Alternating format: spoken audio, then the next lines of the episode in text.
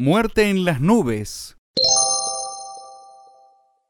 Muerte en las nubes, Death in the Clouds, es una novela policial escrita por Agatha Christie y la primera obra suya publicada en Estados Unidos por Dodd, Med and Company el 10 de marzo de 1935 bajo el título de Muerte en el aire y en el Reino Unido por Collins Crime Club en julio del mismo año bajo su título original. El detective belga Hércules Poirot y el inspector Japp aparecen en la historia. Introducción.